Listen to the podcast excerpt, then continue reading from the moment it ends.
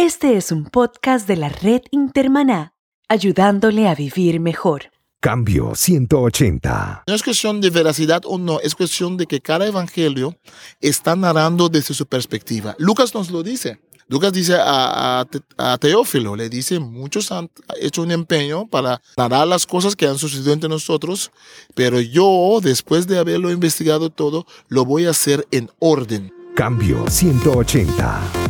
¿Cómo mantenerse relevante en un mundo diferente?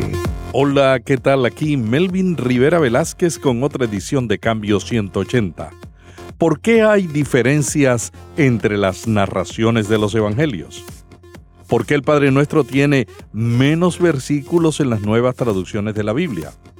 ¿Están los traductores cambiando el sentido del mensaje de la palabra de Dios? Esta semana dialogamos con el doctor Marlon Winet, pastor y biblista curazaeño. Marlon es asesor mundial de traducciones en las Sociedades Bíblicas Unidas y se dedica a capacitar a pastores y sacerdotes que traducen la Biblia. Marlon habla cinco idiomas, papiamento, holandés, inglés, español y es experto en el griego de la Biblia. Esta edición de Cambio 180 es auspiciada por cristianos.com, un blog con recursos para vivir mejor. Cambio 180. El derecho más común que hay en la traducción, mucha gente pensaría que sería el área doctrinal, pero eso no es así porque los traductores lo que hacen es hacen un trabajo de traducción según la exégesis, no están tratando de aplicar o de interpretar según dogmas de las iglesias, están haciendo un trabajo en base de los estudios más modernos de los textos y los trasfondos de los textos uh, culturalmente. Yo pienso que lo más difícil eh, siempre ha sido para los traductores, que eh, es cómo luchar y cómo bregar, cómo traducir conceptos que en su idioma no aparecen. Por ejemplo, la palabra perdón en algunos idiomas no aparece, la palabra justificación.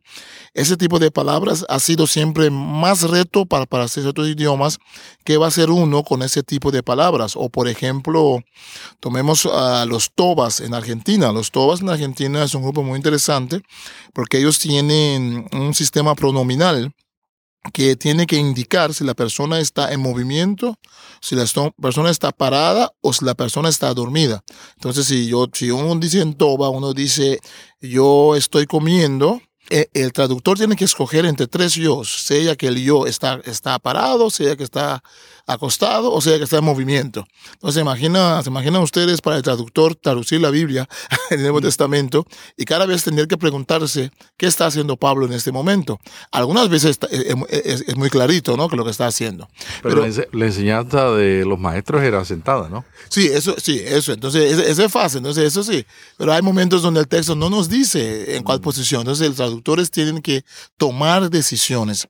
Entonces, más allá Ah, de problemas teológicos, problemas lingüísticos muchas veces resultan de ser mucho más difíciles. No, especialmente acá en América Latina, los idiomas que tenemos es una riqueza que tenemos, hermano Melvin, de, de idiomas autóctonas, idiomas indígenas, que son, que, son muy difíciles para nosotros que no los hablan, mm.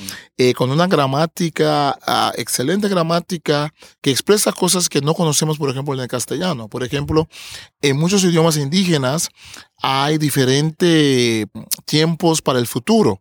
Hay el futuro cercano, si yo voy a ir mañana, hay un futuro. Si voy a ir en un año, hay otro tiempo verbal que usan. Si voy a ir en 20 años hay otro tiempo verbal. Entonces, esos idiomas tienen una complejidad.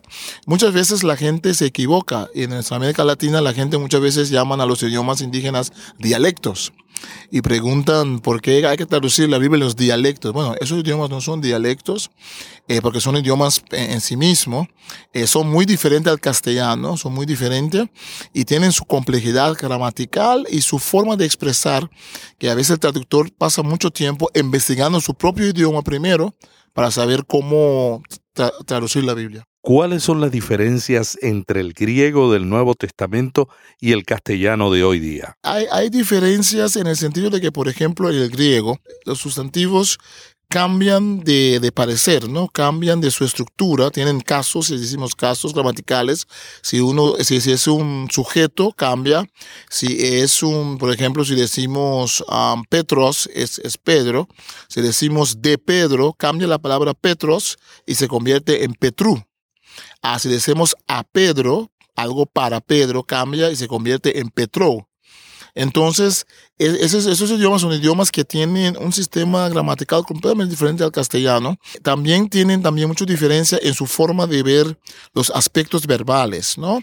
Eh, por ejemplo, el griego tiene, tiene aspectos verbales que el castellano no tiene. En el caso del hebreo es muy interesante que, por ejemplo, el tetragramaton, cuando Dios le dice a Moisés, yo soy el quien yo soy, por eso a veces los hermanos van a ver que en notas de Biblias de estudio se dice que se puede traducir yo soy quien yo soy o yo era el quien yo era o yo seré el quien yo seré. Porque en realidad en hebreo el tiempo verbal no es tan importante como el aspecto verbal. Entonces es más si la acción es, es, es terminada o si la acción está en secuencia o no. Entonces, por ejemplo, esa frase se puede traducir de tres diferentes formas. Tradicionalmente lo hemos traducido con yo soy quien yo soy, pero una traducción que, que, que, dice yo era el quien yo era no está nada mal, porque el hebreo tiene esa riqueza y esa polisemia, ¿no? Que, que, puede expresar lo que el hebreo expresa a veces en el castellano o el griego expresa, se puede expresar de dos, tres diferentes formas. Marlon, tú eres experto en, el Nuevo Testamento y eres experto en griego. ¿Cuáles son los pasajes más difíciles del Nuevo Testamento para los traductores? Bueno, los textos más difíciles, a veces los hermanos piensan que, que, por ejemplo, el libro de Apocalipsis es difícil. En realidad, el libro de Apocalipsis no es difícil, es difícil de interpretar, pero no de traducir.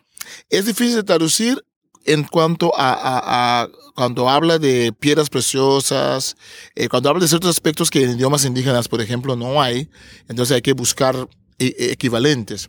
¿Y qué hacen ustedes cuando tienen que buscar un equivalente ah. en la cultura? Sí, por ejemplo, si trata de las piedras preciosas, muchas veces se, se, usa el color de la piedra. Entonces, por ejemplo, algunos idiomas indígenas dicen, en vez de decir jaspis o decir amatista, dicen, por ejemplo, una piedra preciosa del color azul, una piedra preciosa del color rojo. Y de esa forma traducen eh, los colores, porque ahí el texto tiene que ver con los colores ¿no? de la piedra, y dicen que es piedra preciosa. Entonces muchas veces traductores tienen que hacer un cambio para acercarse más que sea posible, más que sea posible al texto original, pero claro, en su idioma, ¿no? Por ejemplo, la palabra perdón. Eh, en algunos idiomas indígenas hay que decir eh, Dios eh, por ejemplo, en un idioma de, otro pueblo, ellos tenían la costumbre de colgar la mandíbula de, la persona que, de la cual ellos se vengaban. Mm. Entonces, en ese idioma, perdonar significa no colgar la mandíbula. Entonces hay un, cambio total, ¿no? En algunos idiomas se dice a Dios no, no le paga el castigo a la persona, porque no se puede decir perdonar, no, no la palabra no existe, ¿no? Los textos más difíciles en realidad son las cartas de Pablo. Ah, por ejemplo, una carta como carta a los romanos es difícil para el traductor, porque ya el nivel del griego allí es un nivel muy elevado. Los conceptos son conceptos muy complejos de teología, de interacción con el Antiguo Testamento. Eh, revela, la educación del, de Pablo. ¿no? Ah, por seguro, por seguro, por seguro. Y por ejemplo, en, en, en la carta a los Efesios, eh, los primeros versículos después del saludo, versículo 6 allí para 14, en griego es solo una frase, una oración. Entonces, eso uno pierde el hilo si, si uno no, no, no, se, no se percate. La literatura epistolar en particular tiene muchas dificultades para, para el traductor. O otro que tiene dificultad a veces, pero en el Nuevo Testamento es menos, son textos poéticos. Pero eso ya en el antiguo con salmos o con los profetas, para muchos traductores eh, es muy complejo porque cómo, cómo sacar ese, ese jugo poético ¿no? del texto para la gente. Qué interesante porque eh, uno pensaría que la carta es, es, algo más común que un texto poético, ¿no? Uno pensaría, bueno, una carta es una carta. Lo que pasa es que, que escribe la carta y su nivel está influenciando también la presentación. Sí, y, lo que pasa es que, por ejemplo, si uno ve una carta de Pablo a los romanos, es un tratado teológico. Mm. Entonces, es una, es, es, está en forma de carta, pero es, un tratado teológico. Y si uno ve, por ejemplo, la carta que llamamos carta a los hebreos, eh, que bien hay que decir que los eruditos están de acuerdo que no se sabe si es de Pablo, ¿no? Por eso en muchas Biblias no se dice que es de Pablo. Eh, el libro de Hebreos, en realidad no es una carta, es más un sermón. Eh, tiene, tiene estilo de sermón. Entonces, muchas veces lo que nosotros decimos que es carta es el género es de carta, pero el contenido es mucho más fuerte, es teológico.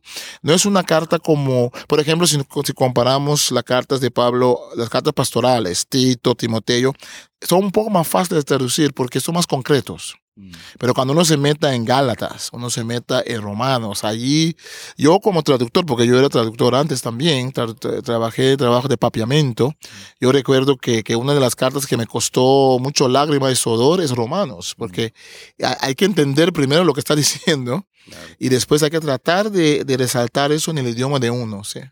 Mucha gente piensa que las mejores traducciones de la Biblia son las literales. ¿Qué tú opinas de eso? Bueno, eh, eh, en las traducciones hay que decir que es cuestión de lingüística. Todos los idiomas del mundo tienen su estructura, ¿no? Tienen una estructura gramatical, tienen una estructura de la semántica, uso de palabras, ¿no? Ahora, cuando uno está traduciendo, uno puede tratar de, digamos, reflejar la estructura literal del texto por lo que uno pueda. Porque incluso en castellano, si comparamos castellano con hebreo, ni una traducción completamente literal no puede resaltar todos los aspectos del texto hebreo o del texto griego.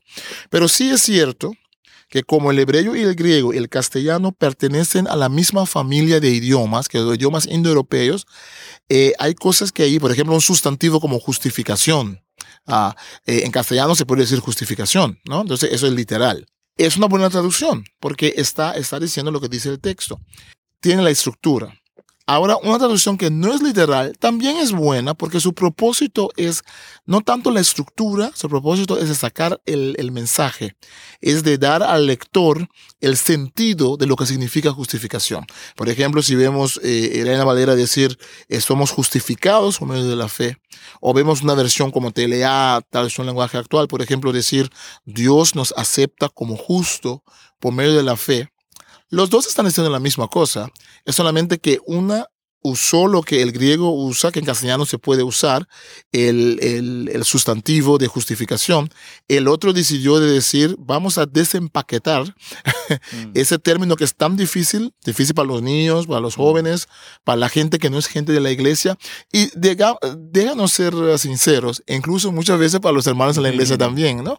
Entonces, no es cuestión de decir, ¿Cuál es la mejor traducción? Es la traducción que hace lo que ha dicho que va a hacer.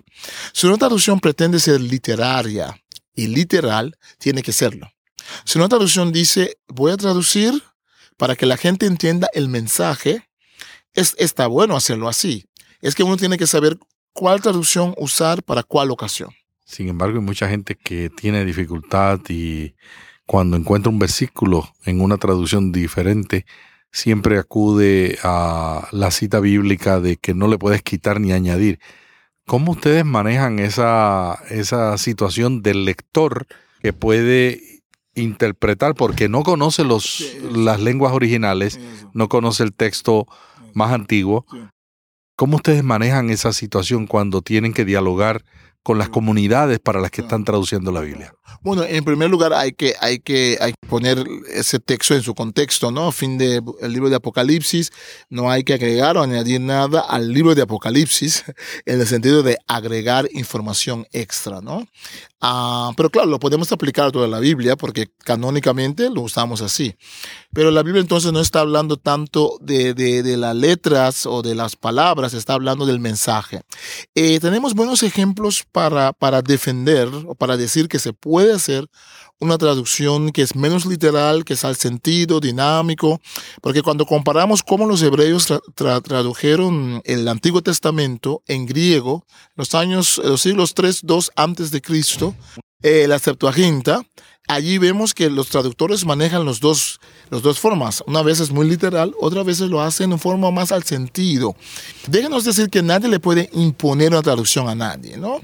Eh, tenemos que ver las traducciones más modernas como armas, como instrumentos de, para la evangelización, para el mejor entendimiento. Y claro, si uno en la iglesia quiere usar una traducción que más, más, más literaria o más literal, eso, eso se, se, se entiende.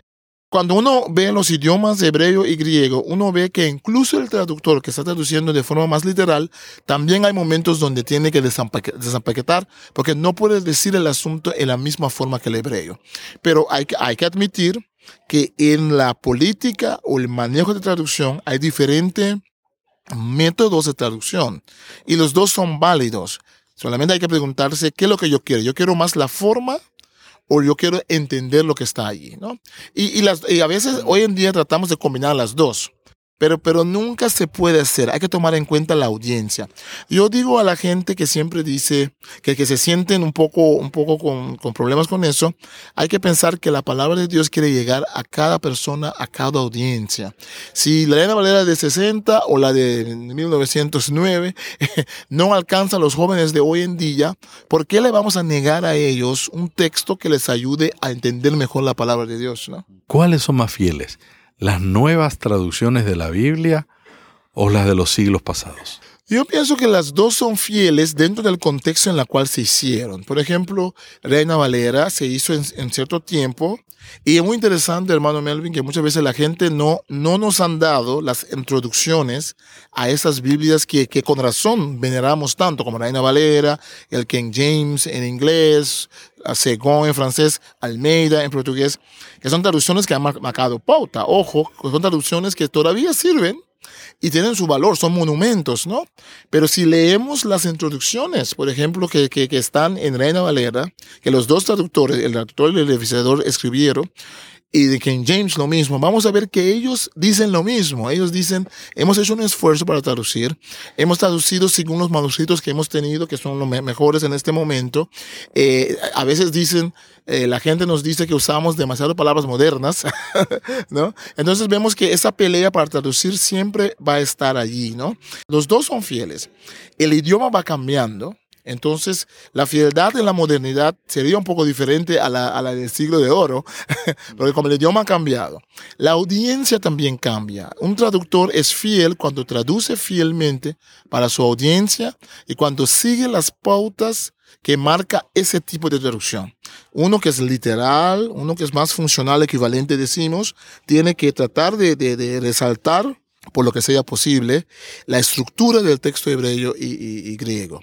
La otra que dice, voy a ser dinámico equivalente, voy a tratar de sacar el mensaje para que el joven o para que el, el que apenas está en el cristianismo entienda, tiene también sus pautas. Nadie en realidad traduce al azar. No nada trabaja al azar. Hay pautas muy determinadas, muy rígidas para hacer cada tipo de traducción. Marlon, cuando Casiodoro hizo La Reina Valera en el 1569, no tenía el original de la Biblia. La gente piensa que hay un original de la Biblia. Tenía manuscritos antiguos. ¿Cuál es la diferencia entre los manuscritos que ustedes usan hoy del Nuevo Testamento, por ejemplo, y los que usó Casiodoro en el 1569? Sí, bueno, lo que sucede es que en el tiempo de Casiodoro el texto griego eh, fue editado y, y, imprimido por Erasmo de Rotterdam, de Holanda. Eh, lo que él hizo él allí era un trabajo con los manuscritos que tenía a mano y también hay una parte allí de Apocalipsis, al final de Apocalipsis, que no tenía en griego. Y como bu buen erudito renacentista, él mismo lo tradujo al griego. Entonces, um, ese texto es lo que usaron ellos, que, que era un buen texto para ese tiempo. Ese texto sigue siendo un buen texto, la diferencia es esta, que después, posteriormente, en el siglo XIX por allí, encontraron nuevos manuscritos. Nuevos manuscritos para nosotros, pero más antiguos que la que tenía Reina Valera, Reina Valera y Caso de Oro. Entonces, eh, esos manuscritos que son más antiguos, del siglo IV, y, y, después en la arena seca de Egipto, encontraron muchos manuscritos en papiro, ¿no? Eh, esos textos son, el texto más antiguo que tenemos del Nuevo Testamento es un pequeño trocito del Evangelio de Juan, que es de 125 después de Cristo, ¿no? Entonces, esos manuscritos que se encontraron después, después del tiempo de, de, de Valera o de King James o de Almeida, eh, nos dan textos que son mucho más antiguos. Ahora, en la crítica textual, que es una ciencia y un arte también por parte, donde se cotejan los manuscritos, porque esos manuscritos tienen variantes, ¿no? Tienen diferencia. No decimos errores, porque no se trata de error. Se trata de monjes que escrupulosamente trabajaban, pero también que trataban también a veces de explicar el texto para su gente, ¿no? A veces los monjes eran así de piadoso. Por ejemplo, eh, cuando en Lucas se dice que José y María se fueron con Jesús a, a la ciudad santa, a Jerusalén, por allí hay un texto que dice sus padres y aparentemente el monje no pensaba, no, pero Jesús en realidad son sus padres, pero otra cosa. Entonces puso allí José y María. Entonces vemos en manuscritos más posteriores que dice José y María, y los manuscritos más antiguos tienen los padres. Eh, esa famosa, ese famoso texto donde dice, este demonio no sale sino por oración y ayuno, no está en los manuscritos más antiguos, está en los posteriores. Ahora, ahí es donde viene la confusión. No estamos diciendo que la iglesia no puede seguir usando el texto de la Valera. La iglesia decide lo que sigue, usando. Lo que estamos diciendo cuando ponemos una nota y decimos este trocito, este variante, no aparece en los manuscritos más antiguos. Estamos diciendo que según la ciencia, para ser honesto, hay que decir que no aparece. Ahora déjeme decir algo que es muy importante para los hermanos pastores que están escuchando, siempre hay que decir que esos variantes que hay, esas diferencias, no afectan la doctrina cristiana para nada. Por ejemplo, el final de Marcos, ¿no? Muchas iglesias tienen allí su, su texto que les gusta usar para su, para su doctrina y todo eso. Ese texto probablemente no estaba en el primer texto de Marcos, ¿no? Lo podemos cotejar por manuscritos más antiguos. Pero eso nadie está diciendo que la iglesia no lo puede usar, porque esa cosa de la iglesia es tradición de la iglesia y aparece en manuscritos. Tal vez no los más antiguos, pero aparece en manuscritos. Entonces, hay un respeto profundo para todos los manuscritos. Lo único es que, claro, con cada libro de la antigüedad, como no tenemos los, los autógrafos, como decimos, hay que cotejar manuscritos y manuscritos tienen variantes. Y la crítica textual como tal trata de ver cuál era probablemente el primer texto. A veces no sabemos, a veces hay que decir, hay dos variantes, cada uno puede ser, ¿no? A veces pensamos que sabemos exactamente que algunos variantes fueron puestos posteriormente, pero recordemos que siempre son elaboraciones teológicas y buenas muchas veces, eh, que se ha puesto allí, que no cambian el mensaje, no cambian el mensaje por nada, pero que los monjes a veces pusieron por diferentes motivos. ¿Hay alguna idea de cuántos textos del Nuevo Testamento en los manuscritos más antiguos aparecen diferentes? A los manuscritos del siglo XII que usó Casiodoro? Hablamos de, digamos, como 10.000, pienso que 10.000, 12.000 así de variantes que hay. Ahora, ojo, que muchos de los variantes no cambian la traducción. Por ejemplo, el nombre Mateo. El nombre Mateo en el texto griego se puede escribir de seis diferentes formas. Entonces vemos que, lo, que, lo, que los manuscritos difieren en cómo escribir el nombre muchas veces con nombres. Muchas veces hay el artículo definido en griego, ho, hey, femenino, que a veces uno tiene, el otro no tiene. Eh, entonces hay muchas variantes que no afectan la traducción, pero hay una cantidad de tal vez 200, 300 por allí que sí afectan la traducción en el sentido de que, por ejemplo, el Padre Nuestro, al final a tuya sea la gloria, la honra, eh, eso probablemente no estaba en el primer, primer, los primeros manuscritos, ¿no? Entonces es otra cosa. Entonces afecta la traducción porque cuando lo tenemos allí es otra traducción. Pero ojo, cuando decimos que afecta la traducción, no estamos diciendo que afecta la doctrina cristiana o que nos cambia la doctrina cristiana. Lo que hace es de que algunas Biblias lo tienen de corchetes, otras tienen una nota, uno lo puede seguir leyendo pero uno tiene que saber que según la crítica de manuscritos, eh, el trabajo minucioso de estudiar los manuscritos, ese texto probablemente, y, ojo que yo siempre digo probablemente porque no estábamos allí, ¿no? Entonces siempre eh, es un trabajo concienzudo, responsable, que, que resalta muy bien también eh, el valor de la Biblia. Porque mira, todos los libros de la antigüedad, o ningún libro de la antigüedad tiene los autógrafos. sea, Platón, Aristóteles, Julio César.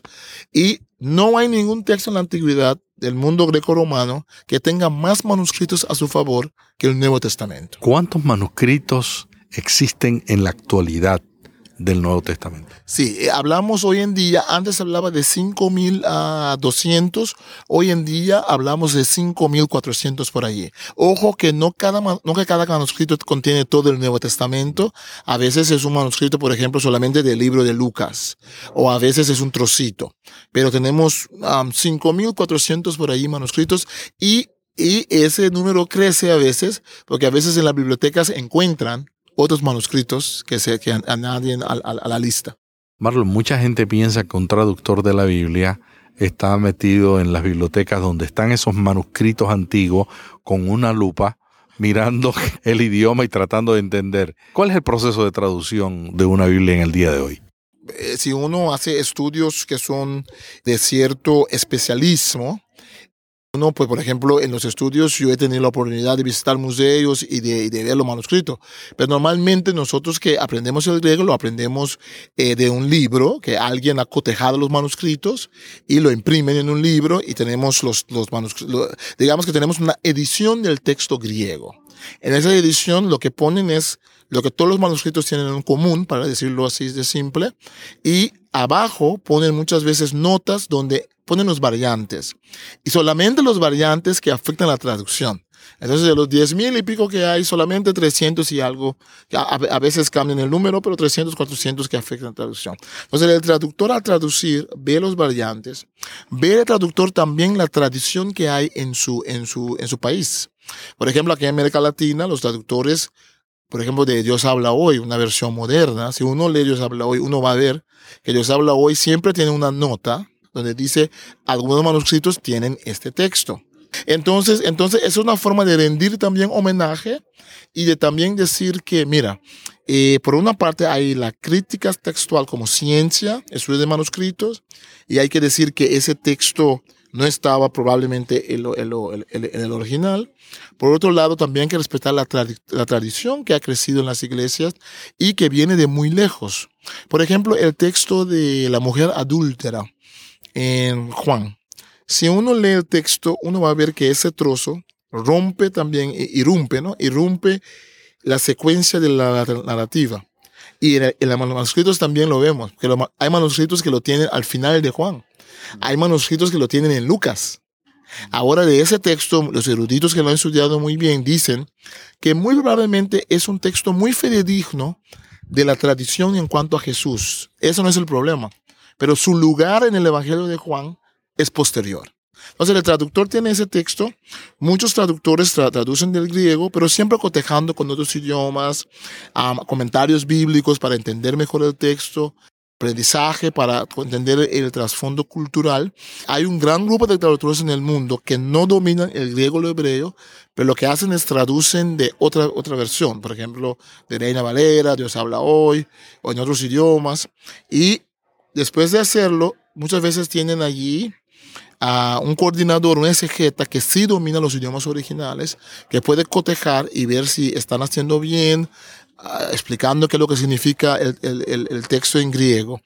Nosotros como consultores de traducciones, nosotros también visitamos los proyectos y hablamos y, y vemos, claro, no podemos hacerlo con todos los textos, pero vemos los textos más puntuales, como el traductor ha traducido, y podemos chequear para ver cuál es la metodología de traducción y si cuando el texto griego hebreo dice algo, si están buscando el equivalente más cercano, ¿no? Entonces es un trabajo de equipo. Hoy en día nadie trabaja solito en traducción de la Biblia, porque el conocimiento del griego, el conocimiento del hebreo, el conocimiento de la arqueología, el conocimiento del idioma materno, Muchas veces e, es un trabajo en equipo porque el quien domina el idioma materno no domina el griego o el hebreo.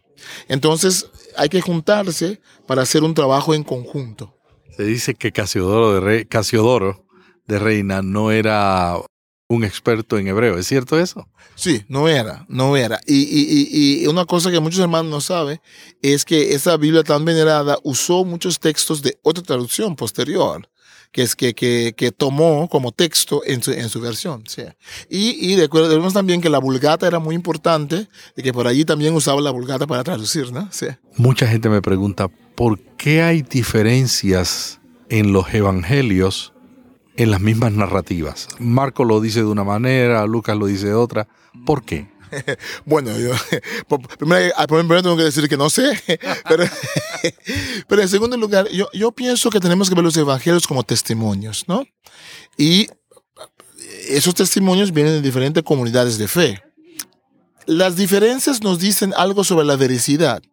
Si, si nosotros estamos en el mismo lugar, por ejemplo, si nosotros, va, por ejemplo, en, en casos, en juicios en la corte, si los testigos dicen exactamente lo mismo, verbalmente, palabra por palabra, el juez va a sospechar de que hay trampa. Porque es imposible que el ser humano narre exactamente lo mismo, el mismo evento de la misma forma. Entonces la diferencia ya nos da un testimonio de que hay diferentes formas de ver el mismo, mismo asunto en, en, la historia, pero también como parte literaria, ¿no? Por ejemplo, el Evangelio de Lucas pone mucho más énfasis la gente marginada, en, en, la mujer, por ejemplo, en los pobres. Entonces vemos que solamente Lucas eh, tiene al in, inicio a dos mujeres como protagonistas, ¿no? A María y Elizabeth, ¿no? Vemos que, por ejemplo, en el Evangelio de Mateo, vemos que hay otro énfasis. Ahora, cuando comparamos los textos que se parecen, textos paralelos, vemos también allí un aspecto teológico, donde el narrador decide qué narrar, porque tiene una teología.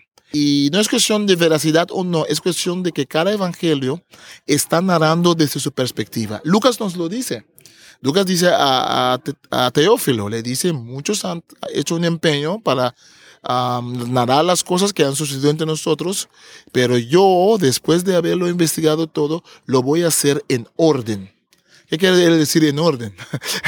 Significa que él está diciendo, yo lo voy a narrar en cierta forma, donde voy a resaltar ciertos aspectos teológicos. Y lo vemos en Lucas, ¿no? A veces Lucas tiene detallitos que los otros no tienen. Lo vemos en Mateo, tiene detallitos. Ahora, claro, por ejemplo, eh, Jesús sale de Jericó y, encuentra uno o dos, o dos ciegos, ¿no? Hay que ver que en Mateo muchas veces lo que es uno en los otros evangelios, en Mateo es dos. Entonces ya vemos que un aspecto literario. Ahora bien, podría haber sido que habían dos y uno narra solamente de uno, ¿no? Eso no. Entonces tenemos que, tenemos que también darnos cuenta de que los evangelistas, en cierto sentido, son teólogos también. No narran para narrar, narran para evangelizar. Narran para resaltar aspectos teológicos de la historia. La historia que narra es historia sagrada. Entonces allí también viene la diferencia entre ellos. Y Juan, que escribe mucho más después, un escritor, un padre de la iglesia dijo que el evangelio de Juan es un evangelio espiritual, ¿no? Eh, eh, Juan saca su información de otra tradición oral en cuanto a Jesús, entonces tiene información que los otros no tenían, pero también vemos que Juan hace una relectura de eventos que los otros narran. Y Juan pone allí, por ejemplo, muchos discursos de Jesús donde resalta, por ejemplo, los milagros en Juan, los siete milagros en Juan.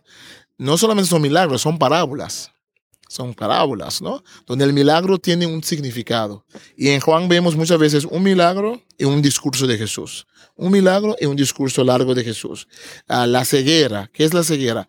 No tanto la ceguera física, la ceguera espiritual. ¿no? Entonces vemos que en el Evangelio de Juan vemos allí otra línea. Eh, no tenemos que ver los cuatro evangelios como competencia o como que están concurriendo. No, tenemos que verlo, se complementan el uno al otro. Y qué riqueza tenemos, hermano Melvin, de tener cuatro evangelios. Si, si los cuatro evangelios hubieran sido exactamente lo mismo, yo, yo tendría un poco de duda en la historia. Pero como difieren, yo, yo creo mucho en la historia porque eso es, es humano. Narrar de diferente forma, tener diferentes perspectivas y también es espiritual. Porque, mira, Jesús en el mundo, probablemente necesitaríamos 100 evangelios para explicarnos esa, esa persona de Jesús en el mundo. Tenemos cuatro y cada uno enfoca diferente perspectiva en cuanto a Jesús. Gracias a Dios que lo tenemos así pasaron más cosas de las que ellos contaron. Sí, y, y, y, Juan, incluso Juan no, no, nos deja ver de que es una selección que está haciendo y una interpretación, ¿no? Y Lucas también. Entonces no tenemos que verlo como, como duda la fe, al contrario, tenemos que verlo como un fuerte, un, un fuerte afirmación de nuestra fe que tenemos cuatro evangelios. Muchas gracias a Marlon Winnet de las Sociedades Bíblicas por este diálogo sobre la traducción de la Biblia y el Nuevo Testamento. Cambio 180. ¿Cómo mantenerse relevante en un mundo diferente?